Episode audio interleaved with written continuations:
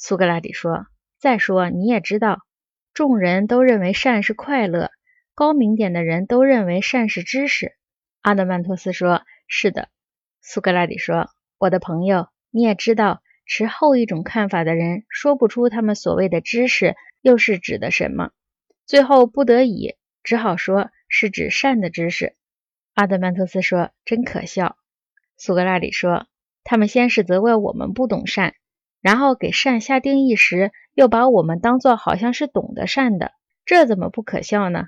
因为他们说他们是关于善的知识，他们在这里用‘善’这个词，仿佛我们是一定懂它的意思的。”阿德曼托斯说：“对极了。”苏格拉底说：“给善下定义，说它是快乐的那些人，不是也有同样严重的思想混乱吗？”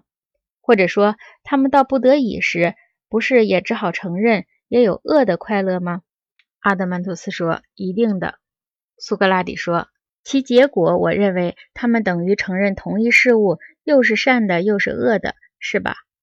阿德曼托斯说：“一定的。”苏格拉底说：“于是，在这个问题上存在又大又多的争论，不是大家都看得到的吗？”阿德曼托斯说：“的确。”